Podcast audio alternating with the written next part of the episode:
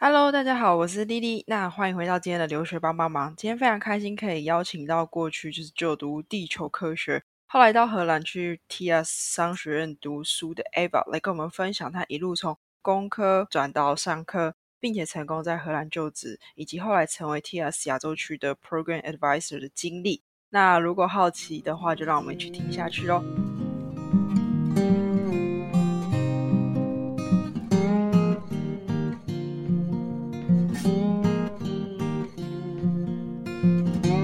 所以一开始的话，先请 Eva 先跟我们的观众、听众打个招呼。Hello，留学帮帮忙的听众，大家好，我是 Eva。Hello，你好，很开心可以接受我们的邀请。那一开始的话，我们先来聊聊，就是说，哎，你当初我蛮好奇，说，哎，为什么你那时候在台湾会想要读地科，就是这个地球科学系？嗯，这机运也是很很妙啦。应该是说，呃，我。从以前就是从小时候就是比较喜欢数学跟理科这一块，那我对文科真的是很不拿手，对，嗯，那所以我的强项除了英文之外，其他的强项都会是理科。那过往我不我不太了解现在啦，那当年也就是联考制度的这样的制度底下呢，去用这个分数去选选填那个志愿，那志愿。排下来的时候，其实中央一直说算我的 top three 的的选择，所以我当初也某程度也是先选校，然后再选系。对，那刚好那一年应该是英文、物理跟数学在中央地科这边是有加权的，所以我的英文那时候其实不低分，所以可能就强项的压过其他同学，所以就填到了中央地球科学这个这个系。了解，算是因缘机会，跟以成绩为要呃为主去先去选做选择这样子啊。对对，嗯哼。那你当初就是呃到中央大学的地球科学的时候，发现哎他们主要是在学什么？因为大概国中、高中有碰过地科，但如果后来没有去读的人，可能就比较少认识到这一块到底在干嘛这样子。对，呃，我这边也顺便先澄清一下，就是。一般来讲的地球科学啊，大多就是呃，就是地表以下的。那只要是地表以上的，通常会是所谓的大气科学。那我们在国高中上面那边可能有学到什么星，就星座啊等等的星象等等的。其实这在理科里面，它是属于物理，它其实是应该归类在物理系。所以的确有很多我当届的同学，或者是我上下几届的。他们其实是对于星星关心有兴趣，然后不小心填到了地球科学，但是发现哎，这里没有星星哦。那他们有转系吗？也没有，就是还是大家就因为我们系上的活动很多，那我们也有呃，因为我记得有一个观赏星星，就是一样，我忘记那叫什么社团了，所以大家还是有一个兴趣，有一个地方可以去分享这些兴趣，分享这对于星星的热爱。那我们地球科学在学什么呢？其实一般来讲，地球科学可以分两个部分，一个是我们在台湾常常所经历到的，就是地震，对，跟板块有关的地震。那再来是所谓的地质学，那地质学比较偏向就是去野外考察，像可能有大家可能有经过什么火焰山啊这些地质怎么形成的等等的，所以。大部分有分地震，就是所谓的地球物理这一块跟地质。对，那大家一地震就可能会先去看中央气象局的那个地震速报嘛。那这地震地震速报里面就会告诉你说，哎，震央在哪里。所以，因为我比较喜欢理科，所以我比较偏向的是地震这一块。所以我们就会去计算呃震央。我们从感受地震的那一个各个我们的观测站来去推算震央在哪里以及震央多深。对，嗯，所以大致上，地球科学就是包含这两个比较大的层面。嗯嗯嗯，确实帮我们解惑了一点。我真的一直以为，呃，观察星星是你们的范畴，但原来是不是这样子的？不是不是，我们在地表以下，就是大家踩陆地的以下。嗯哼哼，了解。只能说国高中的教学可能让我们真的很误会，大学的地球科学主要是在有在看星星这样子。对。因为它是一个比较大的学门啦，就是在中央里面，我们是地球科学学院，学院里面再分成大气科学跟地球科学，所以的确那个名称有时候会让人家误解。对对，可以了解。对啊，很但其实很多科系都这样，大家还没有进去读之前是没有办法很清楚知道他们在干嘛这样子。对，没错。好，然后后来就是说，哎，你读完中央大学的第一球科学的学士之后，那你那时候怎么会想要继续读硕士，然后转到台大去这样子？这也是一个蛮有趣。那当然，在台湾我们念地球科学的，通常大部分大概应该会有至少三分之一的会继续深深造，就是在念硕士。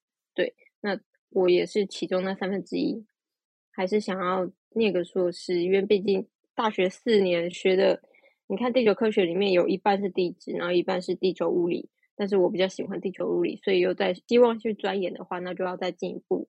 去念研究所，那为什么到台大去呢？其实我两边都有考，那两边都有考上。呃，当然就是不免俗的，当然台大比较名气比较大。然后再来是我当时的指导老师也要从台大，呃，也要从中央离开，那到中研院。但是他中研院就职的时候呢，他可以所谓的共同指导，那跟台大有合作，所以我就到台大去。那再来呢？第三个就是我其实蛮喜欢海洋的，所以在台大呢，我是念的是海洋研究所，我们要出海。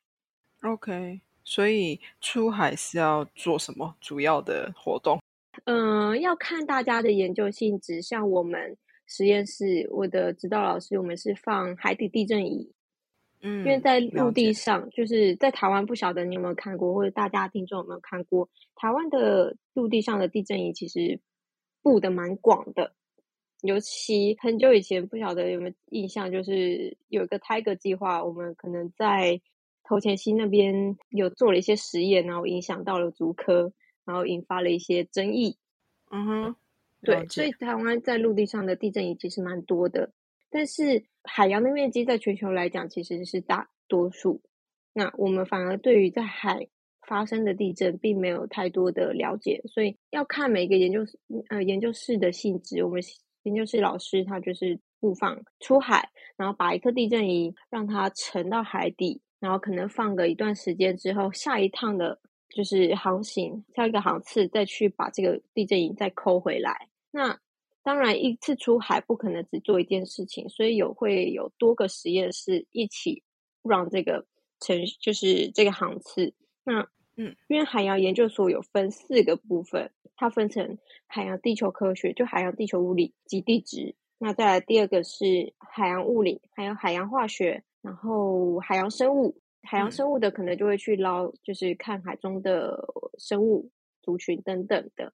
那海洋化学就会去采集一些水质等等，我不是很了解，但是我大概讲。那我知道海洋物理它还会布放更多的仪器。所以每一趟航程，大家的目的都不一样，那就一起出去，然后安排时间。这个时间应该做海洋物理这块，这时间应该做海洋化学。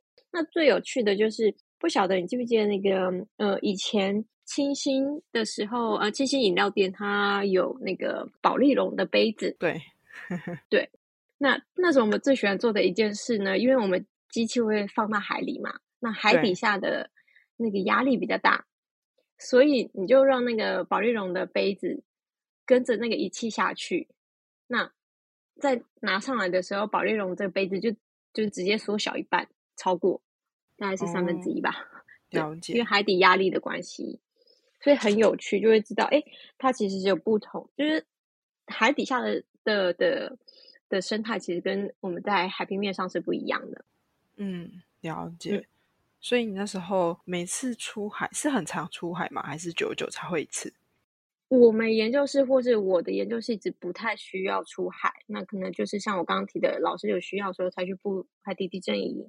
对，嗯哼。那像我其他研究室就是的同学，另外一个研究室的同学，他们暑假的时候就必须长期的出海，可能一次出去是一个月这样。嗯，一两个月。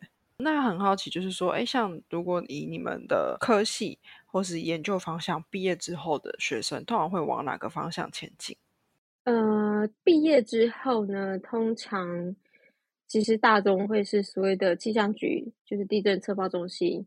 那再来还有一个是石油，呃，中油，嗯，中油或者是台塑，因为我们有地质相关的。那再来还有一些工程顾问的公司，嗯哼，对，其实大中大部分会是这几项。那当然就还有工研院啊、中研院这些，对。了解，算是嗯方向有几个，但可能大家的方向都蛮一致的。可是蛮好奇说，哎，为什么你毕业之后的第一份工作，你反而是选择去做一个 sales engineer，然后而不是往你刚才提到的这几个方向前进？嗯，好，因为我个人不喜欢文科，我对个人的我对文科不是很擅长。那刚刚提的包含中油啊、气象局啊这些，其实他们 要考那个公职的时候，有要考一个中文吧？嗯，对，对，所以我个人就是觉得我不想要考那一科，因为我一定很痛苦。那我想要走的是，我想要到就是商业的环境，企业里面，公司企业，嗯所以我不想走公职，我想要走商科企业。那就是间接找到了第一份工作。嗯哼，了解。哎，那蛮好奇的，就是说你这个想法是你在硕士的时候就开始，还是说你大学的时候就有想说要走商科，或是这些非你刚才提到那些公家机关的环境里？我觉得一直以来我的就是喜好蛮清楚的，对嗯所以我应该从大学就知道我不想要考国文这一科，就是不想要写那些公文不想要嗯写那些公文。No offense，但是我真的无，就是 我写作会有困难，对。嗯，了解。然后再来就是我一直都很喜欢碰电脑，我跟资讯比较，我对资讯比较热热爱，所以我研究所当时也是跟电脑为伍。我不是出野外的那种，我是跟每天在电脑里面跑模型的的人，OK，对了解所以就会想要走软体类。嗯，了解。那你那时候作为 sales engineer 的主要的工作内容是什么？呃，我们那时候这个 title 它称之为就是 technical support 技术支援，然后嗯当然也是现在可能现在其他公司常见的所谓的 FAE。那它有几项工作，第一个是在售，通常在售前的阶段，你会跟你的，你会跟 sales 或者是 marketing 一起合作，那一起出差到，就是有展览的话就要去站展。嗯那拜访客户的时候，通常 sales 就会带着我们 sales engineer 一起去拜访客户，因为毕竟假如有所谓的 technical 的问题的话，还是由我们回答比较准确。了解。有技术性的，对。那再来呢？第二，刚刚讲是售前，那到了在贩售的可能中后期，那假如嗯客户这边会有一些什么客制化的需求，我们可能会先试着，我们这边 technical support 会去先试试看写一些 sample code 可不可行。那嗯最终他会交给 R&D。那最后最后就是一旦客户买了我们的产品之后，他们在技术上有什么问题，他们就第一件事是 report 给我们所谓的 technical support。那由我们这边先去验证，做第一次的排除问题。那我嗯当我们真的没办法解的时候，才会往后 report 给 R&D 这样。OK，了解。嗯算是一个比较跟客户先接触的工程师这样子。对，接触其实蛮多的。还有就是还必须要定期去对客户这边做教育训练，啊，OK OK，了解，就教就是怎么使用产品。对嗯哼，如果有软体的更新或什么之类的，可能就要去对对教他们这样。OK，好，就是一个呃，我觉得这样感觉可以学到很多，就是在工程端，然后在 sales 这块面对客户都可以有一点经验这样。可是你那时候，毕竟你从第一科出身，你会觉得有点不太习惯吗？关于这份工作？其实不会，因为我第一间公司它主要是做地理资讯系统的。那这个地理资讯系统概念其实是我们大学就有学的，就像你画出一个一整个台湾，那它嗯的全台湾的便利超商的分布，那或者甚至说，像不晓得你有没有听过某一间国际的快递，它其实车子在就是运送过程中，它是不让你左转的。哦，了那解。这种都是所谓的路径规划，也就是其实你现在看到 Google Map 也差不多是我们以前就是地理资讯系统在做的事情。对嗯，了解，所以算是呃公司的产品是你们可能比较熟悉的，所以就比较不会有那么多的问题。这样好，对对对，因为它毕竟还是一个软体。嗯哼，那你其实工作了一段时间，其实也累积了呃两年左右的经验之后，你后来就是想出国读书，为什么会有想要出国读书这个契机呢？嗯，其实一直就是从小的环境里面，就会让我觉得，哎，我想要出国读书试试看，我想在国外试试看。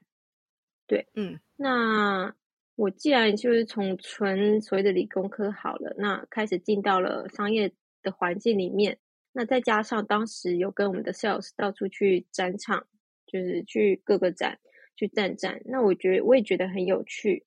那再来下一阶段就会是到呃，当时我在边上班的时候，还有边进修一些额外的课程。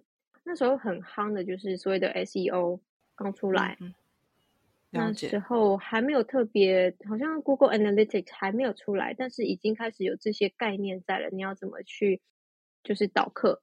对，所以这些我觉得蛮有趣。然后再加上当时我工作里面有一个案。那时候虽然是 technical support，但是有一个案子是我要帮客户去规划他的需求，然后把它写成一个规规格文件之后再 pass 给 R&D，所以这跟这都跟商业比较有关系了。那我就觉得，哎，我觉得商学院是一个我可以去进修，然后得到更多知识的地方。了解。那你那时候就是确定要到商学院之后，可能就开始呃搜寻要去哪里读啊？可是你后来嗯选择先以荷兰为优先的考量是什么？嗯，好，因为我可能个人比较反骨一点，我不想要去人多的地方，所以我就先把美国跟英国划掉了。了解，对。然后我一直很喜欢，从小就喜欢，不晓得你有听过一只叫米菲兔？对，嗯，那。米菲兔呢？我小时候一开始我以为它是日本来的，因为是我阿姨从日本带回来给我的玩，就是玩具这样。但是后来长大发，就是做了一些功课，发现它其实是荷兰荷兰兔，所以我就好欧洲我就选了荷兰，然后再来我那时候在选其他国家，比方说新加坡啊，或者是香港，嗯，这两个，那就是各种考量之后，因为我想要去华人比较少的地方。了解，所以就是荷兰，对，那也主要是可能它是英文英语系为主的国家吧，所以你可能就因为欧洲，你有在选其他地方吗？其实没有，我觉得我那时候整个申请很像，就是你都去去超市，可能去大大型那种连锁超市，超市不是有那种收收袋嘛，就这样东西放上去就一路到底了。OK OK，所以我还没有时间，我就是单真的单纯因为这只兔子。OK，然后就先选了荷兰，然后就哎，好像都就考完试了这样。嗯哼，了解。那你那时候呃，确定选择荷兰之后，你有申请哪些学校吗？还是只有一间？我其实申请一间而已。就像我说，第一个我来不及，就是哎，好像都好了，因为我当时申请的时候我已经考完雅思了。然后再来呢，对我，但是我其实第一个锁定的是 TIAS。那 TIAS 那时候就是主打，其实现在也都是小半教学。那再来呢是不需要上课背景。嗯哼，我觉得这是一个很大的就是特点，就是其他荷兰的商学院，假如你是非商科背景的同学要申请的话，他可能会要求你先读一个 Pre-Master。对，对，那这个 Pre-Master 可能是半年。嗯。那 OK，嗯，刚从刚刚的经历，我已经在台湾念了第一份研究所，第一个研究所硕士学位，然后又工作两年。其实我的年纪已经就是，我觉得我要把握时间啦，用最最短的时间完成我想要得到的。对，所以就直接申请 TIAS。OK，那 TIAS 的三科硕士就是 Master 跟 MBA 有不一样吗？还是说他们两个其实是一样的？呃，应该这样讲，在 TIAS 我们有两个 program，一个就是我们所谓的 MSCBA，就是我念的工商管理硕士。那这个 MSCBA 因为它是 Master of Science in Business Administration，嗯哼，所以它是设计给应届毕业生或者是工作经验平均在两年左右的同学。那因为它好歹是一个 Master of Science，它最终还是要写一个 individual 的 thesis 论文。了解。对，那 MBA 呢？我们的 MBA 副堂 MBA 是 Master of Business Administration，它也是硕士，工商管理硕士。那最后最后，他因为他不是 science 嘛，所以他不需要写这个论文，他反而最后是要做一个 team。现在现在是要做一个 team consultancy project。OK，了解。那时间长度有不一样吗？呃，我们在 TRS 都是一年，这两个 program 都是一年。嗯哼哼，了解。那你觉得就是用一年读完这些上课的东西，然后因为你可能又不是本身又不是上课背景的人，会很吃力吗？还是怎样子的？我觉得不太会。那当然，在 TRS 教我们是上非上课背景的，在开学之前，我们会有一个所谓的预备课程 （preparatory courses），我们称简称为 prep course。那最多有四门课，我之前应该是上三门。所以所谓的 academic writing，然后还有基础的 accounting and finance，再来是 business research and report，然后第四个是 quantitative method 计量科学、计量方法这样。所以最多四门课，这个四门课上利用三周的时间上完。那进到开学的时候，当然我会觉得第一阶段的第一堂 accounting finance 会计跟财务以前完全没有碰过的。会有一点点吃力，但是后面是越来越轻松，这样。嗯哼，了解，算是可能一开始比较难这样子。但是你在就读的过程当中，你自己有发现说，哎，你的所学的跟过去的工作有什么连接吗？还是真的有达到说，哎，你想学什么东西，有在 TS 里面学到这样子？我觉得一定就是对我，应该说我这是非上课背景的人，进到 T S 就学的时候，一定会有很全部都是新的知识。比方说，以前念理工科根本不会学到所谓的什么波特五力啊、BCG 矩阵啊等等的这些去做商业分析的时候要先做的功课。对，所以里面东西对我来说都是新的知识。了解。那哎，刚才有提到，就是说 TS 强调的是小班制嘛？但你们那时候一般大概几个人？然后大家的背景都是怎样子的？我们那一届呢，MSCBA 只有一个班，当时有七十个人。那会都会拆分成所谓的 study group 学习小组，每个小组大概就是五到七位同学。对，嗯。那现我当年是二零一四，那。现在呢，MSCBA 会拆成两个班，每一个班大概五十到五十位学生，在拆学习小组，这样。嗯，那学习小组我们都会去 balance 他的国籍啊，他的 background，那包含工作经验等等，那学校都会帮你分配好。对，了解。那再来就是 MBA 是更小班，每一年只有一个班，就三十五到四十位同学。嗯。那基本上这两个 program 都是小班。那小班呢，会这边强调小班是我觉得蛮有趣，跟在台湾也不太一样。当你拆分成学习小组的时候，你有时候上课你必须就是到学校的各个角落去做进行小组讨论。那老师就会这样巡回，逐一的问说：“哎，你们有没有问题？你们问你们有没有问题？那有什么我们可以直接讨论？”这在台湾我觉得比较少的，因为台湾就是一整个班上完课下课。收书包离开教室，对对。那在荷兰就是哦，你讨论完，你还要回到教室小组做 presentation。嗯，对，了解。那你觉得那一年给你最大的收获是什么？呃，收获最大的是什么？我觉得都有，各个层面都有。那比方说，亚洲学生你在国外，你要怎么去适应这个环境、它的文化等等。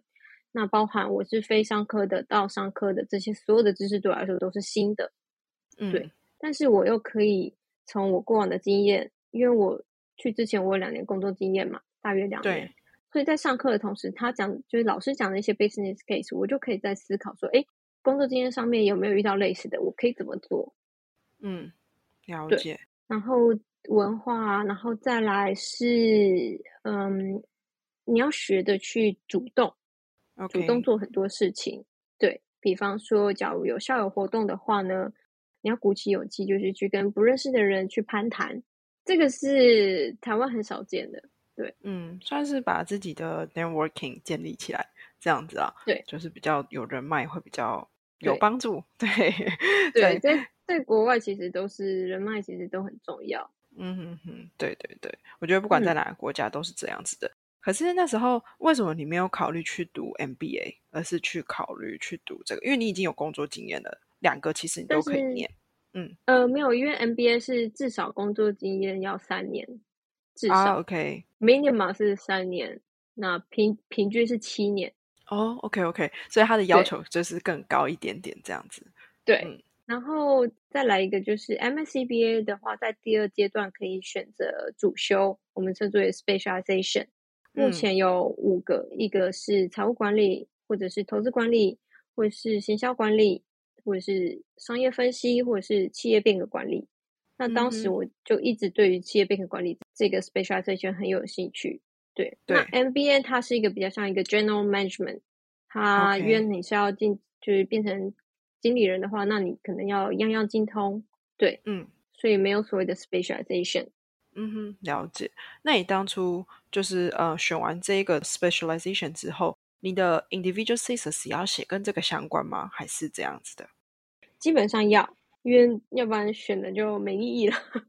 那你那时候呃做这个 thesis 的时候，你主要是有跟企业合作吗？还是在学校跟着老师一起做研究这样子？嗯，这个很有趣，就是在 TRS 因为我们就只有一年，那你写论文的时间就只有三个月，所以必须要很，你要用很短时间把你的论文写完，所以你不是你自己去找老师，而是在你上完 specialization 的时候呢，你可能就要自己先想一个你的 research topic。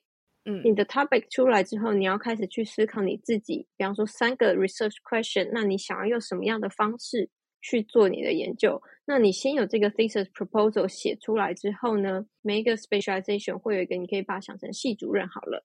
嗯那这个系主任他就会去帮你寻找适合的老师 supervisor 指导教授。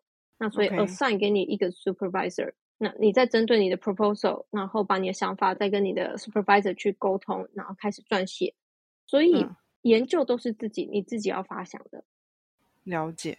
那你那时候的研究发想方向主要是跟什么？跟过去的工作有关系吗？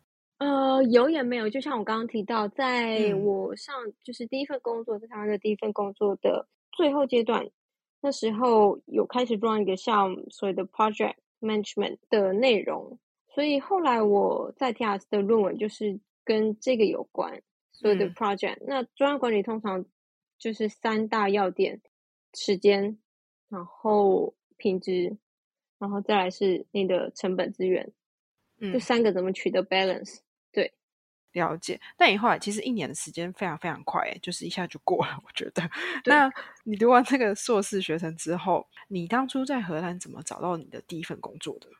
呃，真的是到处找，就是到处海投 LinkedIn 啊，然后或者是所谓的 Glassdoor 啊，或者是我甚至走在路上看到这边有公司招牌，然后就开始 Google 他们公司哦职缺，OK，那你花真多久时间？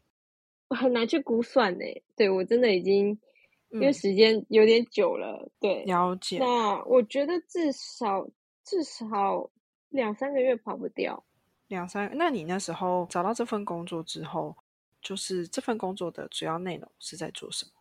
嗯，它跟对我觉得它跟我们后来 TS 开的这个另外一个 specialization 所谓的商业分析 （business analytics） 比较有相关性，因为嗯当年我那时候还没有毕业这个 track。嗯，那我这份工作它就是你可以，你知道，呃，你浏览网页的时候可能会有一些暂存资料，对，那甚至是网站它可能会去 track 你就是所谓的 convert rate。就是你购物，你在看哪一个，你有加到购物车里，那你是就此停住呢，还是说你继续完成了结账？所以他们会去看那个 convert rate 这个 funnel。嗯那我们在做的呢，就是帮那间公司，就是帮各大网站啊去安排做这些设计。啊，OK，看公司看客户想要什么样的数据，然后你们帮忙去做到这样的东西，给他们要的那东西。这样对你可能每一个网页都放，但是真的有这个必要性吗？就是你你放了之后，会不会反而造成什么 data 上的错误，就是嗯误数数字上面的误解？了解，所以这些都是要设计过有关的。这样，嗯哼，对，就很像我们现在就是明明去看查完一个东西，怎么我的广告一直跳出我查的那个东西的概念是一样的。对对对对，它的背后的概念。嗯哼，觉得有点可怕，这样子。好，对，所以就是自己以前做这一行，所以现在就是什么全部 block AD block 全都开。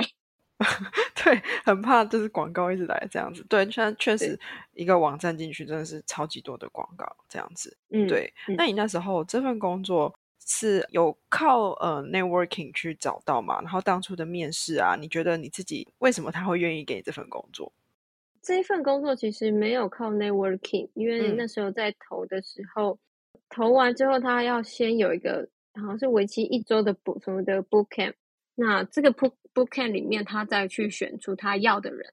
对，那我应该是通过最后面那个测验，所以就是入选，然后开始实习。对嗯哼，那个 book camp 主要是在学什么？学那间公司的，呃，是他们工作的流程。啊，OK，了解。对你花一个礼拜的时间，然后对你必须要花那个交通到那个公司，然后时间在那，然后去了解工作流程，然后最后 bootcamp 的最后一天，然后有一个考试。嗯，OK，了解。所以等于算是通过这个考试才有办法继续下去，这样。对，那当然前面像你提的说，哎，有没有靠 network network 的部分？呃，这份工作没有，但是其他当然也有朋友有就是引荐有推荐的工作，只是因为当时呃需要 full time。嗯就是公司另外一间公司，它是要 full time 的 employee，但是我当时的身份是学生，还没办法直接 on board 到 full time 啊 job，、对所以有一些错失一些机会，但就是人生嘛，嗯，对。其实呃，当在国外最麻烦就真的是自己身份上面的问题啦，就是 常常可能身 份就是啊我是外国人，所以没有办法有太多的福利，或是呃工作上可能比较麻烦这样子。对，那对，后来就是，哎，你这份工作做了一段时间之后，大概一年左右，然后你就回到台湾吗？还是怎样？我回到台湾，我选择回到台湾的时候，那时候公司说要哦要 renew 那个 working contract，我就说哎不要，我要回台湾，有点反骨。对啊，为什么？其实通常找到第一份工作，已经呃最难过的关已经过的人，应该会继续留下来。那你为什么又选择回台湾呢？就我觉得还是反骨吧。再来一个是在哪里工作，对我来说没有没有一定。对，嗯那有些同学或者是有些听众可能想要留在荷兰 forever，但是我知道我不会留在那边 forever，那我一定会离开，总有一天会回到台湾。所以是哪个嗯时间点要做这个决定呢？那再来呢是一个个人就是习惯上工作习惯的问题，就是我是一个停不下来的人，就是你可以把它说我是工作狂也可以，对。嗯哼，那在荷兰，大家就是著名的就是 working life working life balance 嘛，对，所以真的真的就是大概五点的时候，我会被我同事说我要关门了，然后我就好好，那下班我要去哪里？哦，了解，对，因为在国外，在荷兰就是下班大部分，因为他们是以家庭为主，所以就可能会就是回家，陪家人商，对陪家人，或是商店其实也没有开这么晚，也没有二十四小时的书店，那、嗯。也没有呃，要么就是去保，就是可能跟朋友小酌啊等等，但我本身又不是很喝酒，所以变成比较局限一点。嗯哼，对，算是可能你的生活形态比较不适应那边，也就是可能比较跟你不适是合这样子。对我是一个晚上大概十一点还可以走在台北路街上的，对，但这样可能在那边可能就比较没有办法，因为可能商店八点就关门了，这样子。对对对 OK，对算是蛮特别的，因为通常大家都是冲着 work-life balance 的关系，呃，很想到欧洲工作，可你却因为这个关系回到台湾这样子。对，对，我觉得蛮不一样。然后再来是 TIAS，TIAS 我们商学院有除了就是所谓的就是上课的授课内容之外，还我们还有另外一个所谓的 Personal and Career Development Program 职涯辅导。那职嗯涯辅导方面，其实我觉得不只是职职涯，而是也让我们去了解自己想要什么。对，嗯对那其中里面解会有就是你跟你的 coach，你的个人的 coach 去谈谈你想要什么样的事，就是 career 发展这样。嗯，那当然你要跟你的 coach 去讨论 culture shock 啊等等也可以。那我觉得是在那一年的的过程中，哎，我认知到我想要什么，那我做下这样的决定。嗯哼，OK，对，那算是蛮有帮助的，就是在你们的嗯 TS 的 program 里面都是。呃，除了教你们商业的知识之外，也是提嗯供、跟你们讲职业规划跟发展要怎么走会比较好。所以你后对来就是回到台湾之后，你就担任到变成 project manager。那这嗯份工作主要是在做什么呢？嗯，它主要就是专案类型。那专案专案来说，其实蛮，我觉得蛮简单的，就是好，你先跟客户把那个规格谈定，嗯定案了之后，比方说，哎，以网页来讲，最简单的网页啊，你 icon 要放哪里，你要整什么样的风格等等的这些，嗯或是你要放什么内容，这是最简单的网页制作的专案。那假如是那些技术系统的专案，就是，哎，你这个功能规划上会牵连到哪一个功能等等的系统怎么怎么运作。那谈妥之后，就是把这个规格交给开发人员，开发人员就定期去 review 说，哎，这个有没有技术上的问题，有没有 delay？嗯，那嗯 delay 或是这个不可行的时候，要 report 要跟客户去沟通说，哎，那我们有什么方式可以去排除，或是能去 compromise，对，而达到他要的 expectation。那最重要，我觉得在 project manager 这个角色里面，就是你要去 manage 客户的 expectation。那你会夹在中间吗？就是可能开发人员跟你说，哎，我没有办法，但是客户非常想要的时候怎么办？一定会啊，但是那就是我觉得这也是带到 TIAS 的，因为我选的是所谓的 change management。那我们的企业备管管里面，以里面的一个课程就是 coaching and consulting。那这些就是应用在 project manager 的工作上面，说，哎，你要怎么去跟客户沟通？他真的很嗯想要，但是他其实有时候客户不是真的很清楚他想要什么，他想要 A 功能，可是他的背后其实要达到的是 B 的目的。嗯，那有没有其他方式绕过 A 去达到 B？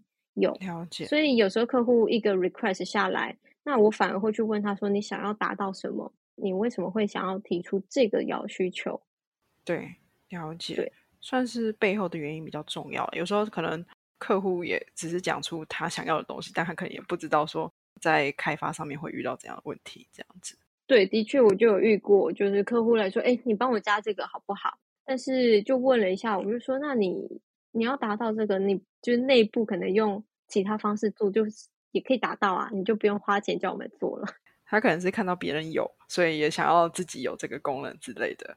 对对对对，但是因为它嗯其实可以绕一下，他们还是可以达得到。对，对，了解，算是那这样 PM 呃的工作，其实我觉得沟通很重要，然后也是要很全面性的去思考呃整个专栏的流程这样子。对，对，可是你后来就是做完 project manager 的工作之后，你是怎么回到就是找到 TIAS 亚洲区的 program advisor 的工作？然后目前这个工作主要都是在做什么？呃，其实 program advisor 这个工作也不对，不是我特别主动找，因为嗯我那时候我就跟台北办公室其实都有良好的关系，一直都有跟他们有沟通合作，这样。嗯那也就是因缘机会之下呢，有开始要招生的这个 position open 了。嗯，对所以他们就是同事来 approach 我说：“哎，你有没有兴趣？”这样，嗯哼，了解。所以呃，那时候台北办公室是很早就成立的吗？还是说很早就成立，很早，应该至少可能差不多就是十十年，有没有忘记了？对，可能嗯看一下。要是在台北的，在台湾的亚呃校友其实是非常多的。OK OK 了嗯解。好，那你那时候现在作为 program advisor，主要的工作是来做什么？主要的工作其实就是负责亚洲区的招生。那我跟我的同事会去拆分。那我个人是负责台湾啊、印尼啊、马来西亚、日本这些。那我同事负责泰国、菲律宾等等的。我们就负嗯责把各个国籍的学生送到荷兰去念书，但是我们就是专门 for TIAS 商学院。对嗯，那招生的话是你们是要去做怎样的手法去招生？比方说是说呃行销这块你们要去做，还是说呃真的要去拉学生的概念吗？是这样子的。嗯、行销也要，然后再来各个展会，像比方说台湾最近的欧欧洲教育展是线上的，但是过往其实都会差不多在十月下旬的时候办所谓的欧洲教育展，然嗯后再来，嗯、上个礼拜荷兰推广教育协会这边也有举办就是实体的教育展，那像印尼是在十一月初欧教展，所以嗯各个展会也要也要去介绍我们的学校。那再来就是跟学生有更多更多的互动，比方说，当你下载了呃线上博秀之后，那你有想要一对一的咨询，或者是所谓的 CV assessment，你说履历鉴检好了也可以。对，这些都是我们会提供给学生的协助。嗯哼，了就帮助学，我觉得帮助申请的同学就是厘清自己的想法，以及去分享给他们说：，哎，你到荷兰之后你会得到什么？你希望的就是在 T R S 这边你得到什么？那我 T R S 能够给你什么？嗯哼，了解。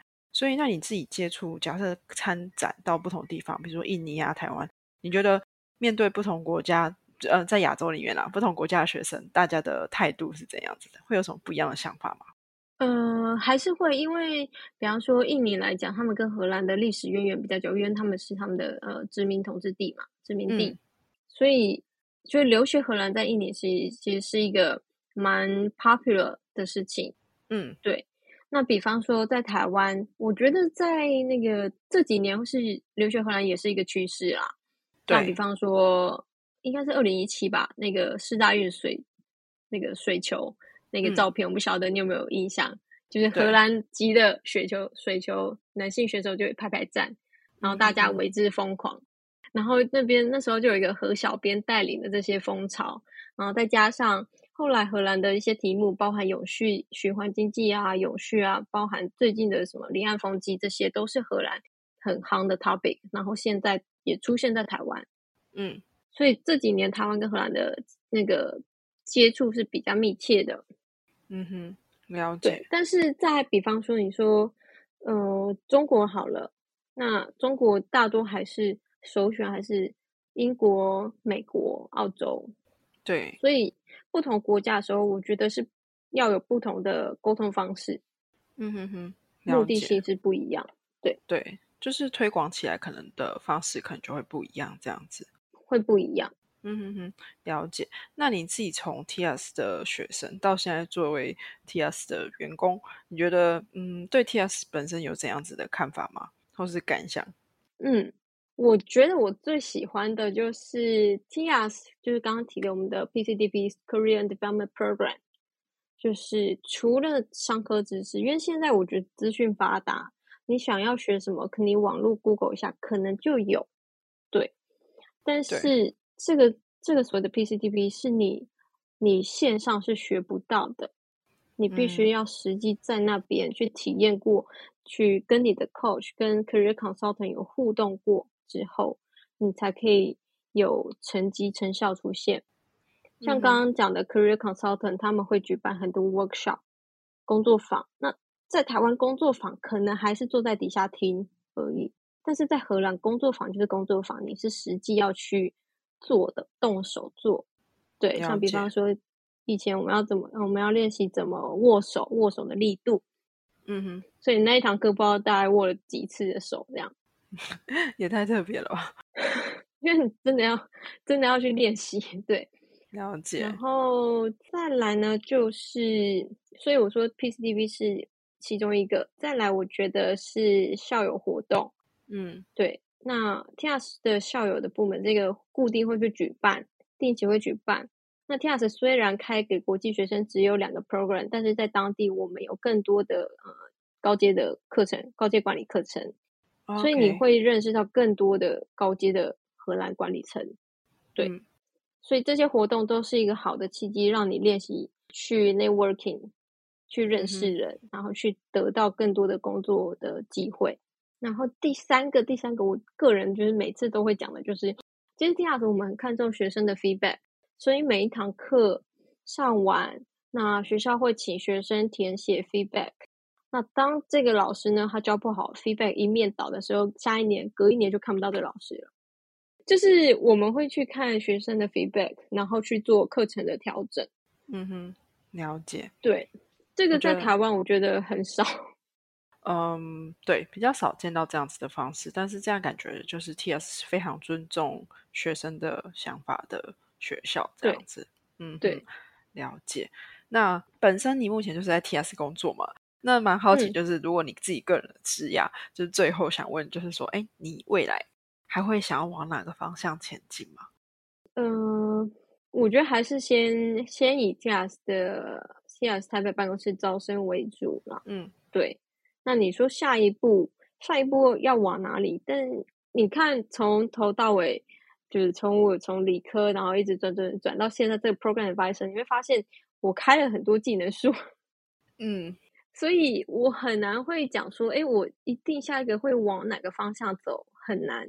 但是我觉得凡事都有可能，只要就是我想好，然后我有一个执行的方向，那我觉得要达到不是太大的问题。对，嗯哼，了解。